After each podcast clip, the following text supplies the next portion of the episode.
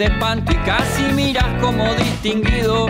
Si cada tanto acunas en tu encanto y era tu mundo del ideal. Y su ideal, mi ideal, el de aquel se puede Buenas noches, bienvenidas y bienvenidos. Esto es Último Bondi, una propuesta de comunicación política. Es una propuesta realizada por el colectivo Más Igualdad. Eh, nos pueden seguir en nuestra página web másigualdad.org.uy y vernos siempre en el canal de Caras y Caretas. Último Bondi es una propuesta, una iniciativa de discusión, de discusión política que quiere estimular, invitar, promover el intercambio sobre temas de actualidad, de relativa profundidad, eh, de agenda política, de corto, mediano y largo plazo. En el caso del programa de hoy vamos a estar hablando de situación de calle. Eh, situación de calle con sus distintas interpretaciones, con sus distintos, este, eh, distintos aspectos ¿no? que, que han estado muy en juego en la discusión política en los últimos años. Un fenómeno social eh, sobre el que queremos conversar, eh, en qué medida es un fenómeno en sí mismo, en qué medida es la consecuencia de un conjunto de fenómenos, eh, cómo se han arrimado distintas disciplinas de, investigación y de trabajo profesional a esta, situación, ¿no? cómo, cómo se han desarrollado las políticas institucionales, cuáles son los antecedentes en estos trabajos en Uruguay, en el mundo. Eh, ¿Qué se sabe de esto? Sabemos que es un asunto de extrema sensibilidad y por eso ha entrado en la política, algo que en realidad nos interpela a todas y a todos y nos hace pensar o no pensar, las dos cosas. Eh, en el caso de hoy nos acompañan eh, tres profesionales y académicos de distinta trayectoria. Eh, Fiorella Chapesoni, socióloga con una maestría en sociología, candidata a doctora por la Universidad de York. Nicolás Figueredo, licenciado en trabajo social, pero con una trayectoria de trabajo profesional en el tema, tanto en la gestión propiamente de refugios este, en el Ministerio de Desarrollo Social, como en la coordinación de algunos de esos espacios de las políticas de calle. Eh, y también nos acompaña Diego Curvelo, que es psicólogo eh, con formación en psicología individual, institucional y, y comunitaria, eh, que ha trabajado también como, como profesional en, en, temas de calle vinculado a equipos móviles del MIDES, pero que tuvo a cargo eh, la coordinación del programa Calle durante varios años. Eh, creo que hay una variada, nutrida y diversa experiencia para trabajar esto. Obviamente que existen muchas más voces este, que podemos eh, citar en otros momentos y podrán concurrir a, ilustrarnos sobre alguno de estos asuntos. La primera idea que queríamos ver este, para arrancar este primer bloque es un poco más este, descontracturada, ¿no? Es sobre, bueno, ¿qué nos, qué nos, nos evoca este asunto de situación de calle? ¿no? Que, cuando nos dicen situación de calle, este, ¿en qué pensamos? ¿Qué nos trae? ¿Qué, no? este, ¿Qué nos provoca? No sé quién quiere arrancar. Nicolás, Diego, Fiorella, sí. Nicolás. Sí, en realidad, y en, referencia a una frase que dijiste recién, ¿qué nos hace pensar y qué nos hace no pensar? Y muchas veces cuando este, este tema se discute en el contexto de la emergencia, nos hace pensar o no pensar o pensar mal.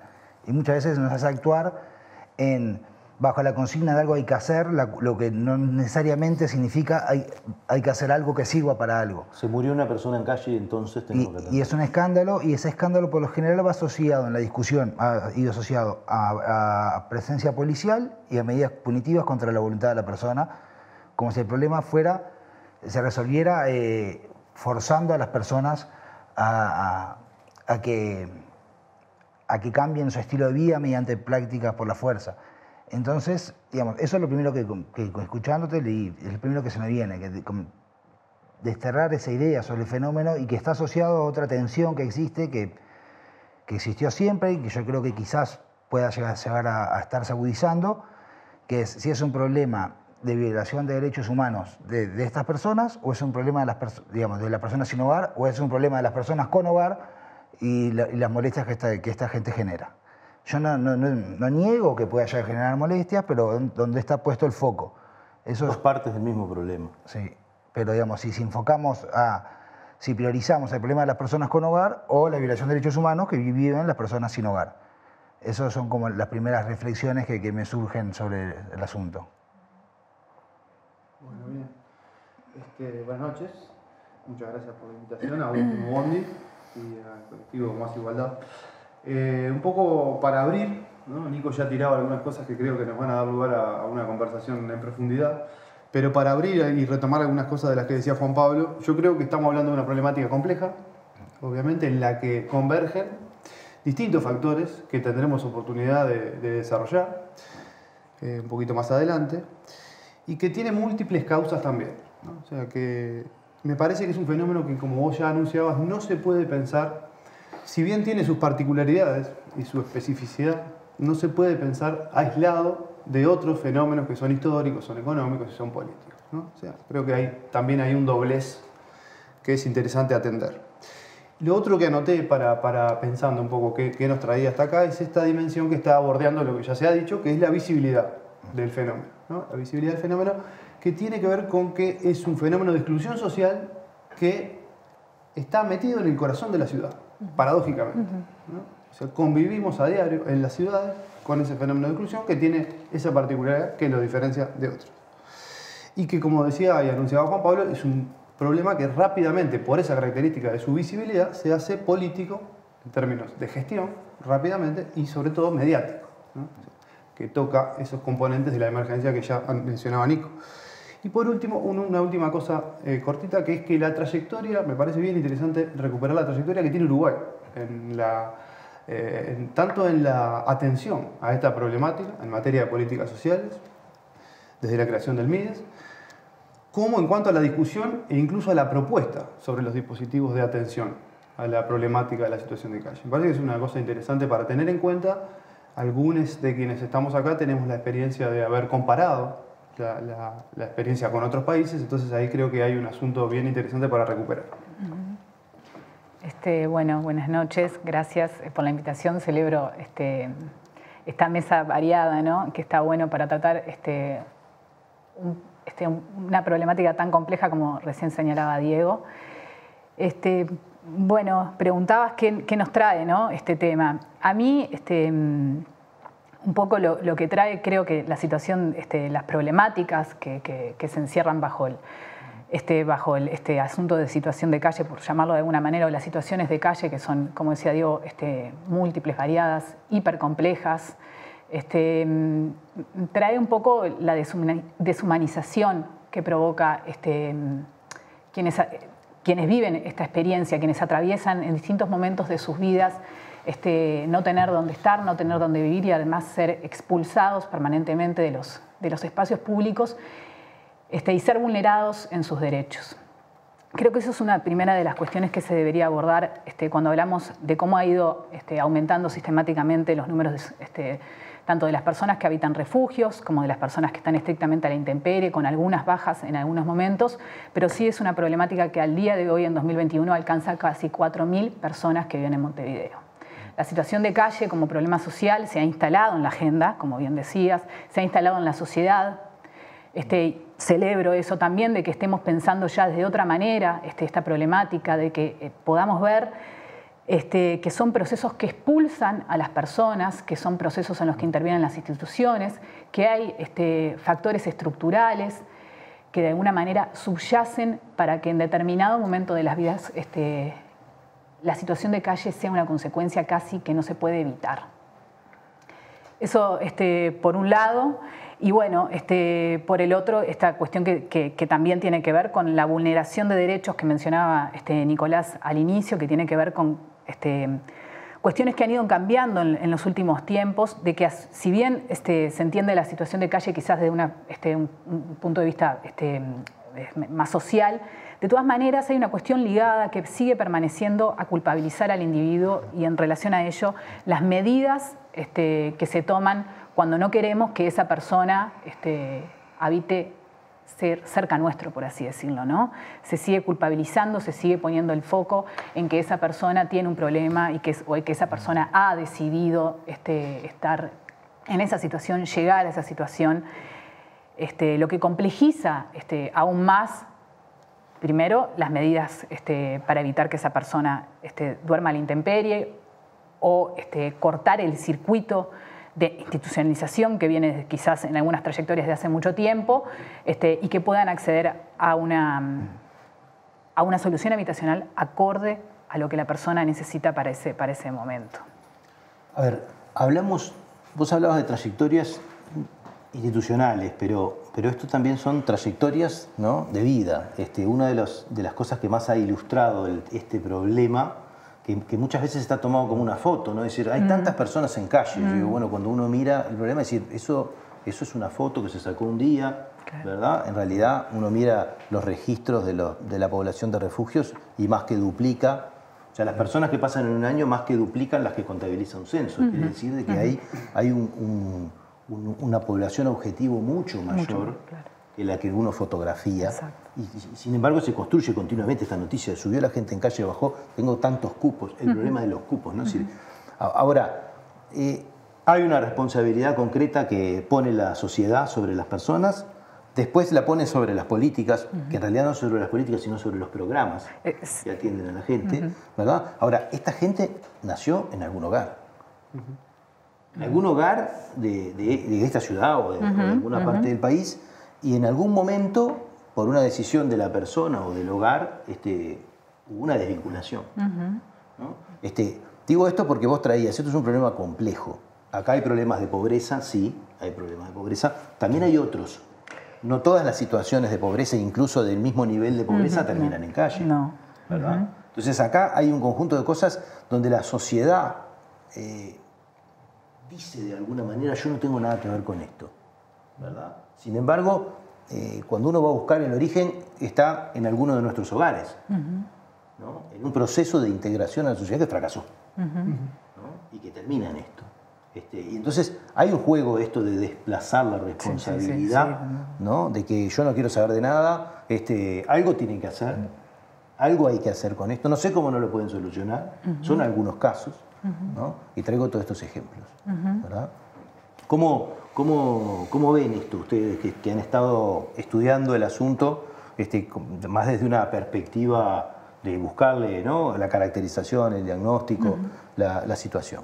Bueno, vamos a volver en el, en el próximo bloque a abordar esto de la mano un poco de, de- ya de la trayectoria ¿no? que, que ustedes han tenido desde lo profesional, desde lo académico, ¿no? en, en observar este proceso, en traernos, en ilustrarnos también en cómo lo ven en otros lugares del mundo.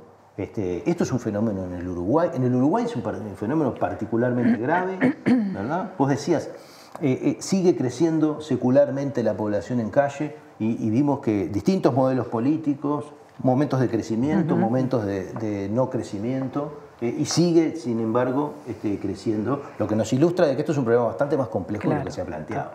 ¿verdad? Bueno, sobre esto volvemos en unos minutos en el segundo bloque de Último Bondi, tratando este tema tan complejo de situación de calle.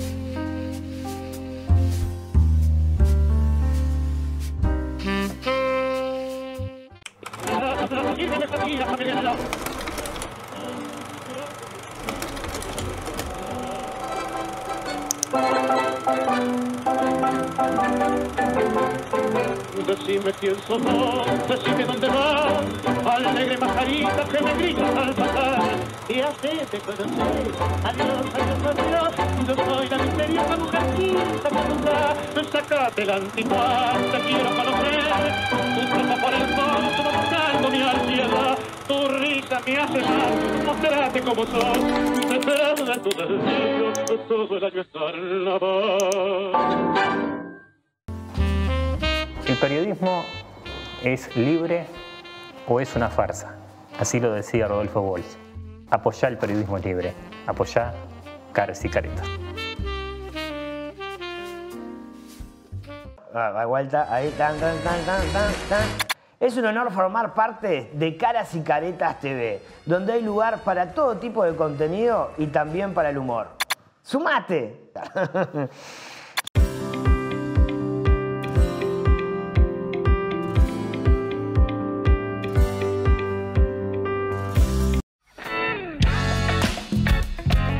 Seguimos en Último Bondi.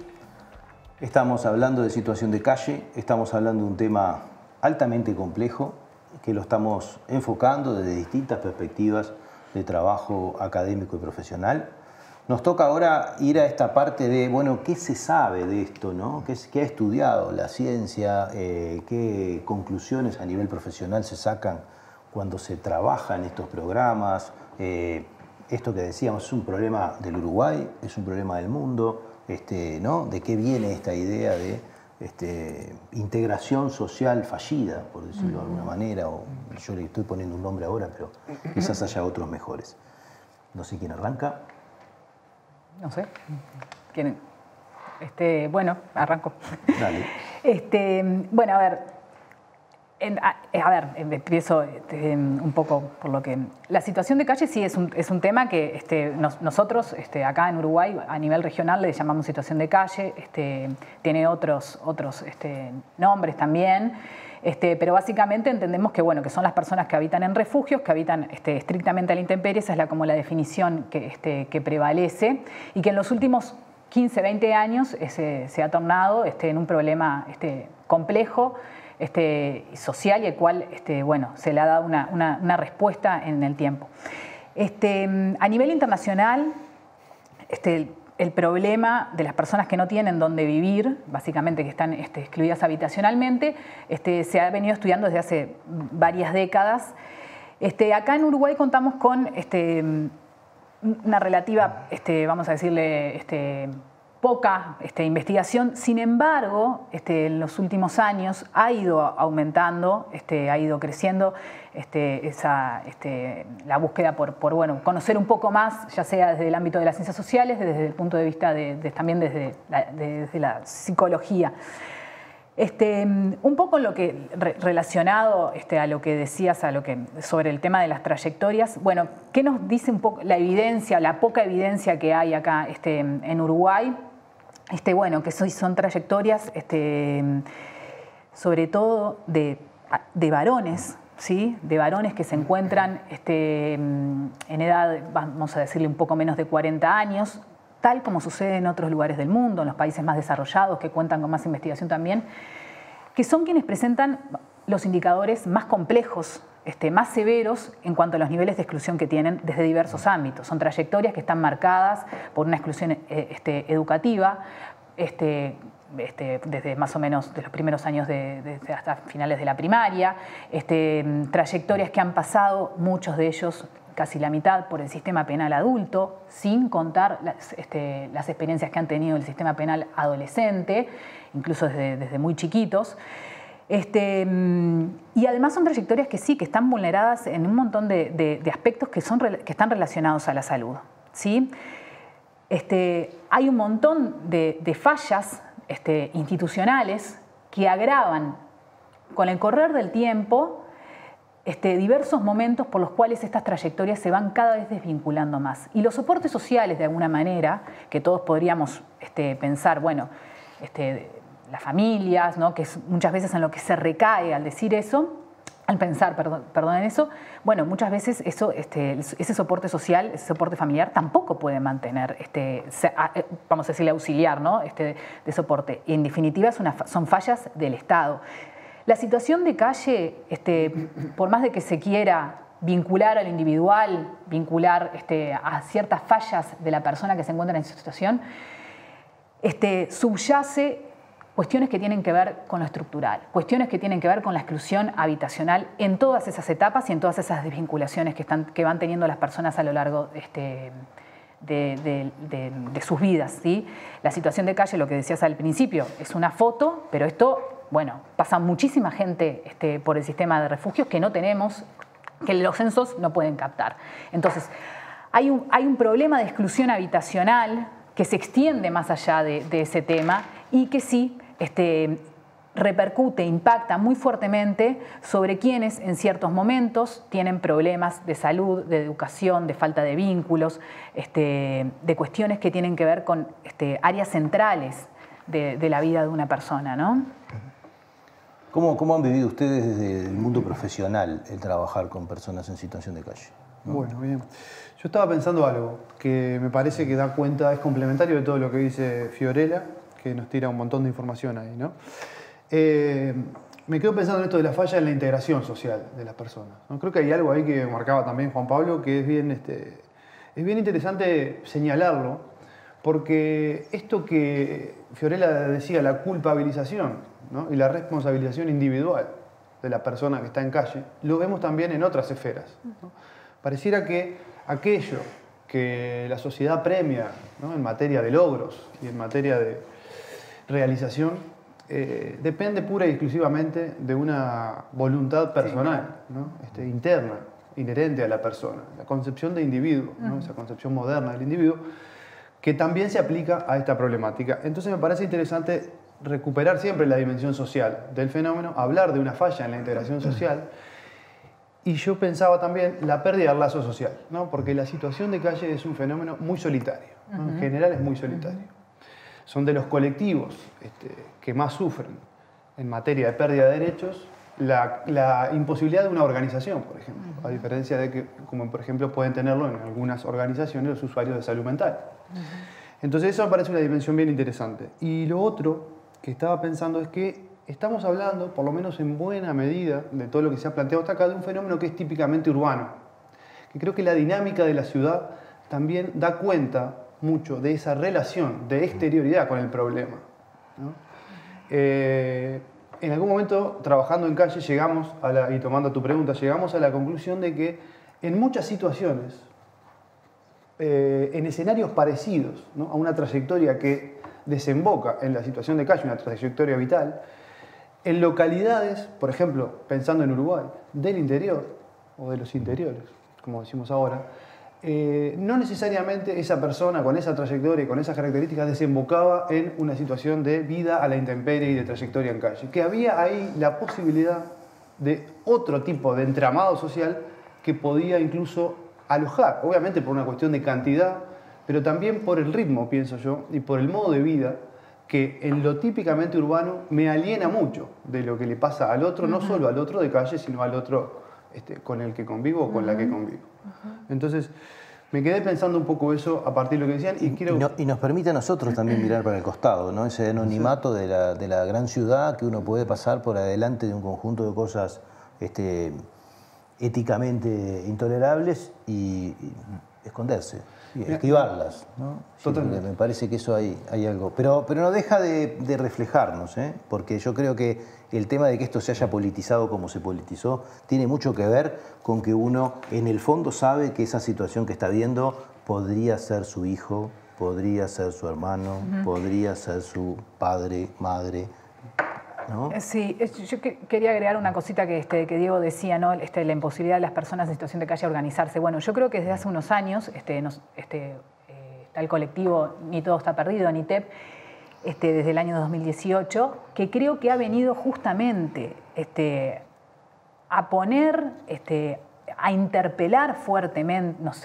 ha interpelado a todos y a todas este, sobre este, qué se siente, qué vive una persona que está este, en situación de calle. Y han- un logro de NITEP es que ha, además de todo, este, desde que ha logrado una posición este, política, reconocimiento, este, ha logrado, este, sobre todo eh, un año de, de- de pande- un año- más de un año de pandemia, este, sostenerse en eso, ¿no? Este, y eso creo que es, ha sido este, fundamental y creo que también nos permite, nos aporta a entender este, justamente la mirada de quienes atravesaron o atraviesan este, esas experiencias de, de calle. Nicolás, eh, vemos una persona en situación de calle, pero como veíamos, ant- antes hubo una, una, una familia que no pudo, una escuela que fracasó, un trabajo que no integró, una política de contención y asistencia social que no estaba, Una política sanitaria que una no- política sanitaria que, no tam- respondió, una claro. vivienda que no apareció y hay un montón de cosas. Sí, digamos, sí, las causalidades en realidad pueden ser infinitas, digamos, y en, en- en caso a caso hemos visto situaciones que son atípicas todo el tiempo en el trabajo, pero pensaba en esto, eh, digamos, que, que decía Fiorella y que planteaba de- entre lo local y lo internacional, la trayectoria de institucionalización total, ya sea en, por ejemplo, salía aquí INAU, sistema penitenciario o instituciones de salud mental, es una constante. Quizás probablemente haya- hayan sucedido algo antes de que pasó eso, pero eso recrudece la situación. Es decir, hay, hay una responsabilidad estatal en la construcción, porque siempre pensamos eh, que el Estado es el escudo de, lo- de los pobres, y es cierto, pero en realidad estas personas muchas veces se tratan con la peor versión, del, más, más- con la versión más cruel del Estado, donde el tratamiento de la, desviaci- de la desviación construye desviación.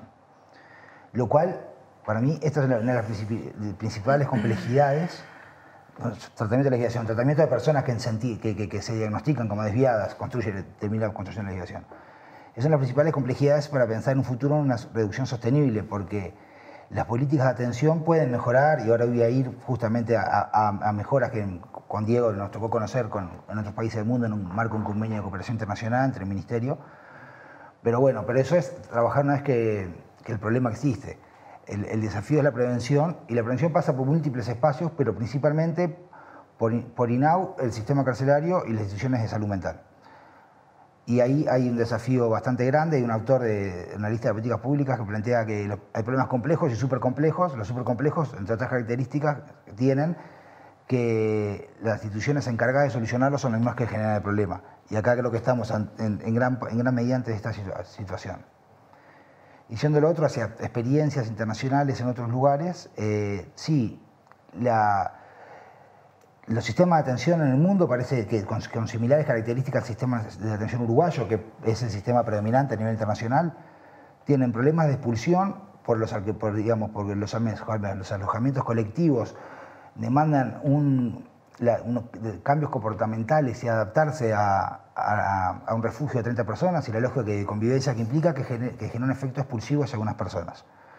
Tiene otro inconveniente que de personas que esa solución habitacional se torna permanente, no es una salida hacia, hacia, hacia ningún lugar. Otro inconveniente que son múltiples salidas, otro grupo poblacional, haciendo cuatro cortes gruesos, de múltiples salidas y reingresos. Y hay otro grupo para el cual sí, eso es un apoyo circunstancial y salen y no vuelven a ingresar. Increíblemente, los porcentajes entre estos grupos, si uno compara el, uso del sistema de refugio de Montevideo, de Dinamarca, de Finlandia o de Chicago, son bastante similares como se distribuyen en la población. Pero bueno, desde el punto de vista de la atención del fenómeno, una vez que ya está hecho, creo que el principal desafío eh, es desarrollar espacios no voy a hablar de, de- de- de modelos que, se- que a veces se plantean como receta, pero sí desarrollar espacios que no impongan condicionalidades y exijan cambios comportamentales a las personas para poder salir de la calle. Y ya nos estamos yendo a la parte de políticas que yo quiero guardar para, para el último bloque, pero de todas formas eh, me parece importante algunas, eh, algunas precisiones, algunas aclaraciones sobre algunos asuntos. Estamos hablando de una población que en su gran mayoría pasó por algún tipo de institución total Sí. antes de terminar en calle. Voy a traducir. Institución total, léase, eh, instituciones de salud mental, eh, sistema eh, sistema de, de- este, alternativo de crianza, por decirlo de alguna manera, o cárceles, ¿verdad? con una altísima, este, una altísima prevalencia de, de estas, en estas trayectorias y además este, en el caso de, de los adultos, que bueno, en Uruguay es más que nada este, población, aunque en realidad tenemos un montón de mujeres con niños en los hogares este, del MIDES, del sistema ¿no? MIDES, con un alto consumo ¿no? o consumo problemático de sustancias, ¿verdad? Digo, para, para- para ir caracterizando un poco de qué estamos hablando y de por qué. Porque cuando vos decías todo esto, uno decía, la gente imagina que tenemos que tener un galpón cada vez más grande ¿no? para que entre cada vez más gente. Yo la primera pregunta que me hago es, ¿es para que entre cada vez más gente?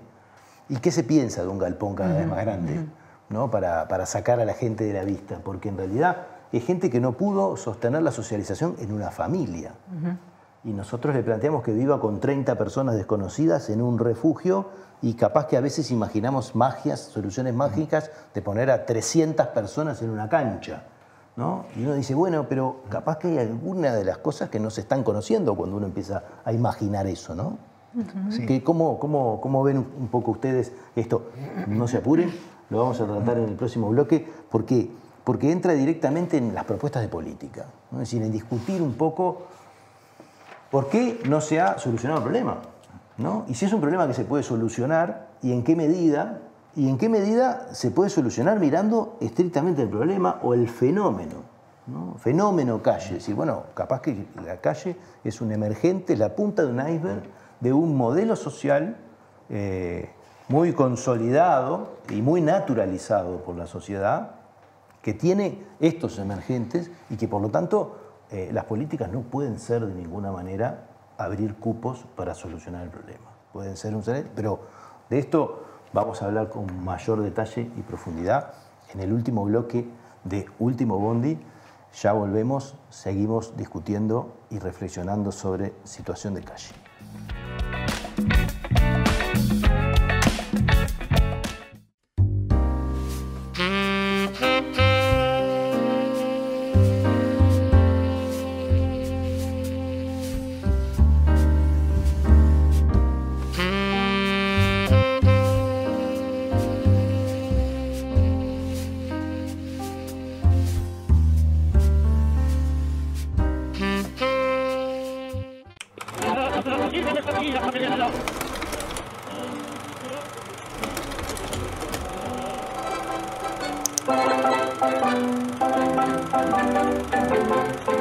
Decime quién sos vos, decime dónde vas, alegre majarita que me gritas al pasar. Y hacete conocer, adiós, adiós, adiós, yo soy la misteriosa mujercita que nunca sacate la antigua, te quiero conocer. Tu tropa por el fondo, buscando mi ansiedad, tu risa me hace mal, mostrate como sos, te espero de tu deseo, todo el año estar en. ¿El periodismo es libre o es una farsa? Así lo decía Rodolfo Walsh. Apoyá el periodismo libre. Apoyá caras y caretas. Ah, vuelta, ahí, tan, tan, tan, tan. Es un honor formar parte de Caras y Caretas TV, donde hay lugar para todo tipo de contenido y también para el humor. ¡Sumate!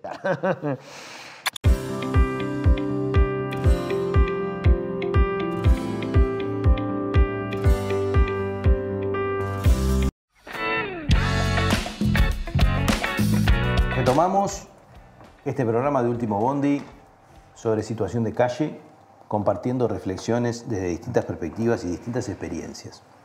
Nos habíamos quedado en el bloque anterior en abordar la dimensión política del asunto, la dimensión política en el sentido de programas, de políticas públicas. Eh, nos planteaba, yo les tiraba un poco esta idea de decir, bueno, eh, hemos visto en la discusión, eh, ya en la otra discusión política, en la mediática, que hay que abrir más cupos, que menos cupos, que cuántos cupos abrí y qué expectativa tengo de solucionar el problema, este, si te voy a dar una casa llave en mano, si para cuántas personas, ¿no? Y, y sin embargo veíamos que hay desde un conjunto de trayectorias personales muy complejas, muy complejas, este, con, con incidencias ¿no? de procesos sociales disruptivos y dificultosos para vincularse con una inte- integración social plena y además un montón de fallas institucionales. ¿No? Este, más allá de que cada una de las instituciones involucradas podría no ser la responsable de atender el asunto, porque ese también es un, un tópico de las políticas sociales en los países en desarrollo.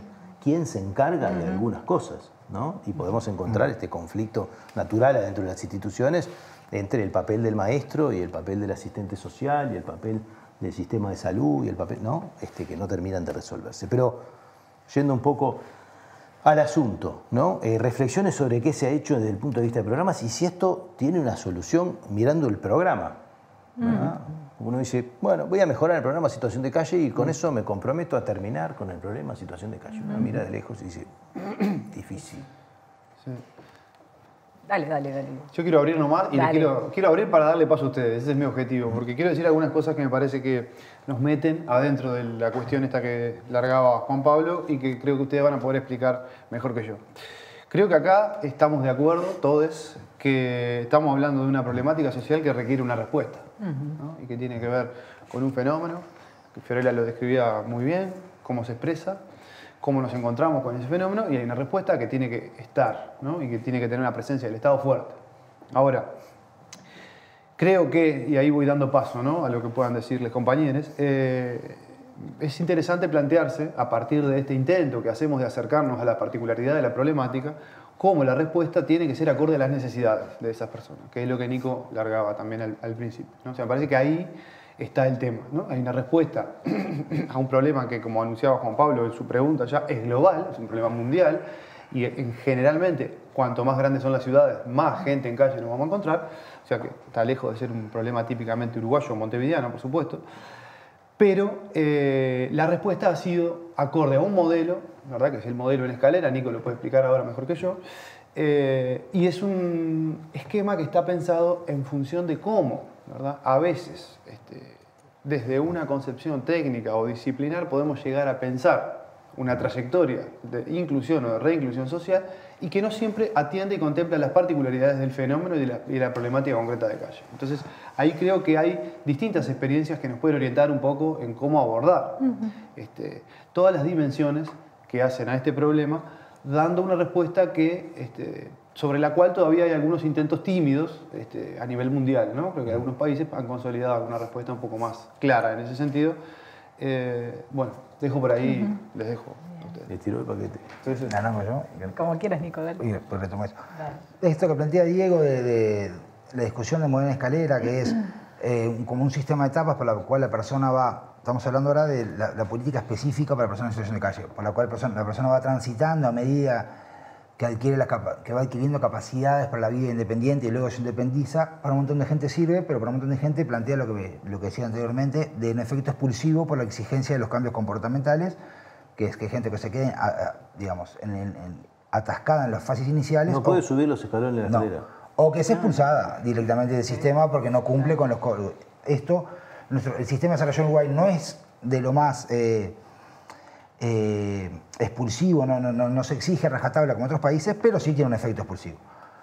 En- para la, alternativa a esto que se plantea es la alternativa de Housing First, que es como una atención en espacios, indivi- viviendas individuales, dado que digamos, eso exige menor eh, cambios comportamentales y además el vivir una vivienda y tener, comenzar a tener estabilidad puede promover que la persona pueda empezar a consumir menos o, o mejor en su salud mental. Obviamente es mucho mejor eso en un espacio, de- en una casa que en la calle. Hay mucha más posibilidad de que eso pase. Eso es un camino que se, que se ha recorrido, que se, que, se empezó a recorrer en 2014, que, que se continúa recorriendo tímidamente, digamos, en forma incipiente, pero dentro de esa incipiencia es casi que una política de Estado, aunque nadie lo declare, eh, digamos, porque se mantuvo a pesar de los cambios políticos. Entiendo que eso es un, un camino fundamental a recorrer para las personas que viven en situación de calle y encuentran expulsivos los sistemas eh, colectivos. Ahí nos estamos eh, colocando en la atención vez que el fenómeno está hecho. El, el problema es, digamos, por, por plantearlo en forma esquemática, tiene un problema de producción de situación de calle, un problema de, de atención a la situación de calle y un problema de egreso de los sistemas de atención. El problema de producción es donde eh, es más difícil, digamos, y es lo que, lo que menos se ha encarado, pero bueno, hay, se encarga la prevención del fenómeno, que, te repito, yo creo que es en estas instituciones, SINAU, Sistema Carcelario y Salud Mental, donde se tendría que empezar fuertemente. Y, no a la- y quería, quería preguntar una última cosa, Juan, y no a la salida necesariamente. No es que cuando salís de la cárcel llamo a tus familiares y te doy un boleto para... Eso, bueno, hay que hacerlo, sí, antes que nada. Pero en realidad si la cárcel es un- digamos, te daña y te vulnera tus derechos durante cinco años, lo que puedes hacer los 15 días antes de que salgas, es bastante poco quizás. Un poco yo quería ver eso, ¿no? Es decir, como que la tensión política de esto está el fenómeno, le saco una foto, digo cuántos son, y le pido a alguien ¿no? que lo saque de ahí, ¿tá? salga de ahí, y solucione el problema. ¿tá? Ahora, nadie me cierra la canilla.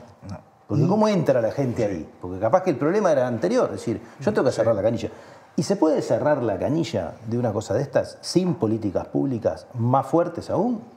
Porque veníamos de la idea de que acá hay un, un conjunto de fracasos, algunos personales, otros familiares y muchos institucionales. Entonces yo digo, me planteo esta hipótesis, ¿no? Es decir, yo hubiera pensado de que lo primero que tengo que hacer, porque hay que dimensionar lo que es la trayectoria vital de una persona que termina en calle, ¿no? Una persona que termina en calle no es que tuvo un pequeño accidente en la vida. En general tiene una acumulación de porrazos muy importante, como para entender de que voy a, a solucionar eso después que se generó. Probablemente tenga el deber institucional, ético, de trabajar con eso y de hacer todo lo que se pueda sabiendo que hay quien no va a subir la escalera. Pero además tengo otro problema, que es todos los que se me apuntan para empezar a subir la escalera. Y el problema del egreso, que también, perdón, No, no, no, no. del egreso, digamos, y ahí vuelvo al mercado de trabajo, que lo hablamos, porque quizás un poco quería profundizar. Pensemos una mujer con cuatro gurises, que gana un sueldo mínimo y no tiene apoyo de ningún familiar eh, realmente. ¿Cómo hace para, egresar- para pagarse un alquiler y pagar y, y sustentar la vida cotidiana para egresar de un hogar? Es dificilísimo lo, lo cual también nos interpela de eh, eh, po- políticas públicas robustas que faciliten el, el ingreso de esta persona. Que además, en el caso de, de los niños, la vida institucionalizada y la que, que se críen en espacios institucionalizados es peor y es probable que ya tengamos segunda generación de niños viviendo en hogares. Eh. Entonces, sí, digamos, eh, estos tres, la atención que hay que asumirla y eh, la prevención y el egreso requieren de una inversión pública mucho más importante también de lo que muchas veces el- el- la opinión no interiorizada en el tema supone que es los montos necesarios a invertir. Claro. Este, mm, a ver, yo, este, mm, yo creo que las, este, las personas que, que atraviesan experiencias de situación de calle, este, como venimos hablando, estas, estas trayectorias, a lo largo de sus vidas son vulneradas, excluidas, culpabilizadas de lo que les pasa y luego además, sobre todo, criminalizadas. La situación de calle es violencia. Si no logramos entender que este, este problema afecta este, este, en todos los, ámbitos que estamos hablando, este, en la salud, en el bienestar, en las capacidades, en las oportunidades de estas personas, difícil este, va a ser este, que, no logremos cerrar esta canilla, que no logremos ver los dispositivos o las fallas institucionales que hacen que estas personas este, terminen esta situación. La situación de calle es violencia porque estas personas, en estos porrazos que vos decías, esos porrazos son violencia permanente. Son violencia que se repite desde muy temprana edad. Es violencia este, que sucede al- al- en el- dentro del sistema penitenciario. Las experiencias de las personas este, que atraviesan experiencias en el sistema penitenciario adulto y que terminan en situación de calle, no les pasa una vez, les pasa muchas muchas veces me refiero, estamos hablando de personas de menos de 35 años que tienen alrededor de entre 3 y 6 veces de entradas al sistema penitenciario y que salen y salen al- al- a la calle. Este, les estamos pidiendo que además vayan este, al sistema de refugios y tengan un comportamiento, esto que mencionaba Nicolás, este, que logren restablecer sus vínculos sociales cuando las visitas quizás en el sistema penitenciario fueron también muy, muy poco mm, con difícil acceso. Les estamos pidiendo a esta población este, que no tenga problemas de consumo. Este, entonces, en todos esos temas que vamos abordando, subyace todo esto, todo lo que, lo que estamos mencionando de fallas institucionales, de violencia propiamente dicha, este, por las cuales atraviesan y que los deja, obviamente, en, en- serias dificultades biopsicosociales para luego poder o tratar de evitar de que, de que no estén este, a la intemperie o que no busquen estar a la intemperie o que no quieran estar a la intemperie. Este, y después, en definitiva, esto, es- es- esto es la base, creo yo, este, de una política, de cómo mirar una política. Debemos seguir teniendo un programa este, que además de todo, de, alguna manera, se le pone la responsabilidad absoluta a un programa este, cuando la- la- la- la- las dimensiones de- del, del- del- del problema este, sobrepasan todo ello. ¿no? Tenemos que pensar en una política, creo yo, una política integral que tenga que ver este, con la vivienda, con un, con un enfoque de derecho, sea el modelo que sea. Acá Nicolás mencionaba el modelo este, Housing First, pero un modelo que justamente, que, bueno, que sea, quizás tomando algunos, algunos criterios de, ese modelo, pero teniendo la vivienda como base desde un enfoque de derechos, teniendo la salud también en, en cuanto a la prevención este, de múltiples este, problemas sanitarios que atraviesa esta población, ¿no? Este, mm, tenemos que ser capaces de justamente de pensar en una política que salga, este, que, no se, que, que- que vaya más allá de un programa estrictamente este, mm, focalizado, porque es lo que veíamos desde el principio, es un, es un problema que se extiende mucho más, ¿no? La órbita del, del- del problema, nosotros lo que vemos es una partecita, es esta, foto que sacamos, pero va mucho más allá, involucra un montón de, mm, de otras aristas, y vuelvo a repetir, la violencia es una de las de los factores subyacentes, yo creo, a este, no solamente antes de que, antes de que atraviesen las experiencias de calle, cuando nosotros este, vemos a estas personas, porque además en la calle también son este, vulneradas en sus derechos, hay que decirlo, hay que decirlo que en los últimos años este, las personas que duermen a la intemperie, intemperie han sido este, fuertemente victimizadas, este, culpabilizadas, este, las sufren muchísima violencia de parte de vecinos fuego incluso. Los han prendido fuego. Este, entonces hay que pensar en, en- en- cuestiones que saquen eh, este, desde ese, de ese lugar a, la persona, ¿no? Creo yo. Sí, esto que, perdón, que planteaba Ferreira, sí, eh, cuando antes venía para acá pensando, es, sí, lo que, lo que hay que caminar es hacia un, sistema de atención eh, nacional para, para, para esta población. Pensarlo de esa forma, de sistema que involucre a los distintos actores, no solo un programa dentro de un ministerio. Eh, y que no sea solo la, su- la suma de acciones, sino que, enten- sino que entender la complementariedad y retroalimentación entre esas acciones, no solo la suma de acciones que pre- preexistentes, o sea, que no sea eh, un gesto de bandera. Y respecto a las violencias, y las violencias muchas del Estado, ta- que no solo el Estado, sino que obviamente las, las personas en situación de calle, a partir de la ley de falta, se constituyen como personas que están cometiendo delito, cuando en realidad las personas en de calle son víctimas de delitos, no son victim- victimarios, sino que son víctimas. Pero, eh, pero el Estado, en todos los países del mundo, no solo, lamentablemente, eh, genera también violencia en, en la forma de atención y en la forma de, y de desatención. Algo importante pensando en un mediano y largo plazo, que- que aunque no pueda, quizás no rinda cre- réditos enseguida, es la posibilidad de, de un monitoreo o un observatorio de, de- este sistema de atención para personas en situación de calle con una fuerte presencia de la sociedad civil, con una fuerte presencia de, la- de- de la- de las personas en situación de calle organizadas, como forma de, garantizar y promover transparencia hacia las acciones que el Estado ejecuta hacia esta población. Eso me parece algo importante, que lo, lo vengo pensando hace tiempo, que me parece que, que es algo fundamental. Y Incluso también cuando hablamos de los censos, los estudios, ya se habían empezado a encaminar. Recuerdo una presentación en, un congreso que la diste tú, Juan Pablo, por representación de INEM, que decía que no, existían, no tenían números disponibles de las personas por año que daba de alta en instituciones de salud mental de internación. Bueno, que, el- foco de la construcción de información sí es necesario conocer algo sobre, sobre las personas en situación de calle, pero que el foco no sea eso, sino que sea las políticas públicas y el rendimiento de las políticas públicas y la evaluación de las políticas públicas y qué, tanto logran garantizar los derechos de estas personas. ¿Se entiende el cambio? Digamos, en, lugar de estudiar las personas en situación de calle, estudiar eh, qué, es lo que hacemos con las personas en situación de calle, qué tanto eso contiene violencia y qué tanto sirve o no para, para prevenir situaciones de, violencia grave y para también promover dar información para incorporar mejoras a las políticas que se desarrollan.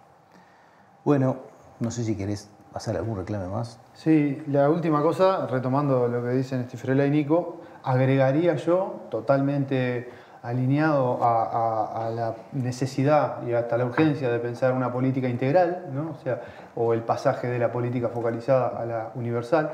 Eh, agregaría educación y trabajo a lo que Fiorella decía, ¿no? vivienda y salud, porque agarró dos, pero ya sé que perfectamente cualquiera de nosotros puede agregar esas otras dos.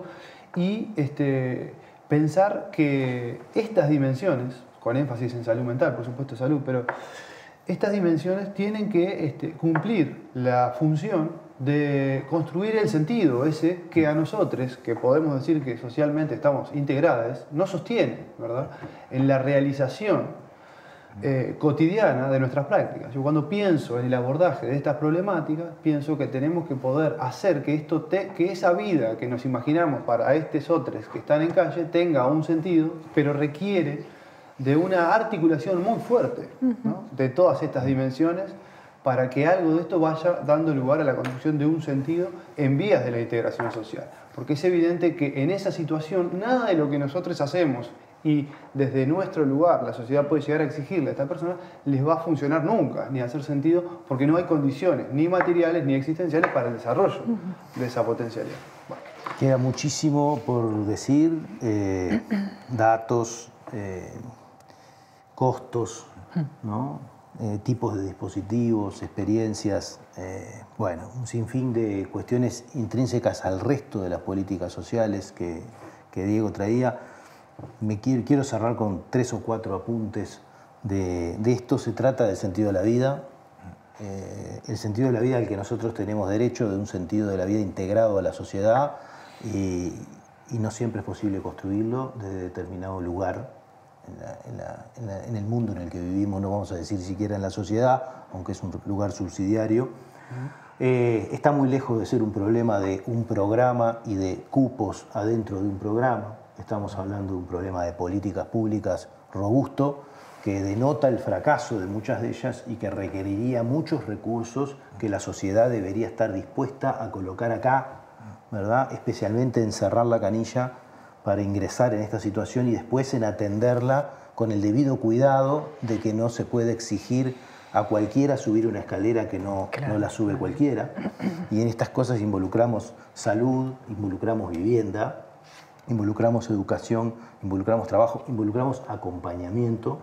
Y yo agregaría en esta idea de, la participación de las personas y de la sociedad civil, del monitoreo, de ser parte del problema como sociedad, de entender de que esto vino de nuestras casas y que podemos ser nosotros los que estemos ahí en algún momento, de dejar de regar la plantita del odio, ¿no? de, dejar, eh, de dejar esa manija permanente de unos contra otros y de si la culpa es de este y de aquel, este, y de la responsabilización principalmente de la persona, después del programa que la atiende, cuando en realidad esto es el emergente de una situación social global de la que estamos viendo apenas un pedacito que sea súper politizado, con objetivos que poco tienen que ver con la solución del problema, capaz que por ignorancia, capaz que por, por interés, pero en el fondo eh, no nos ayudan a entender el problema.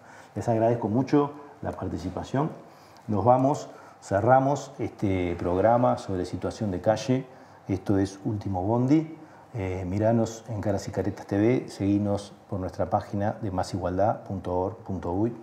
Nos vemos en otro momento con otra temática de interés de actualidad.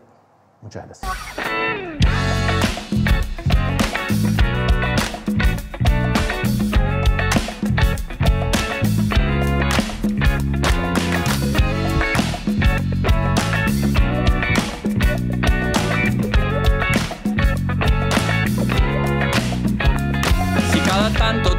De espanto y casi miras como distinguido.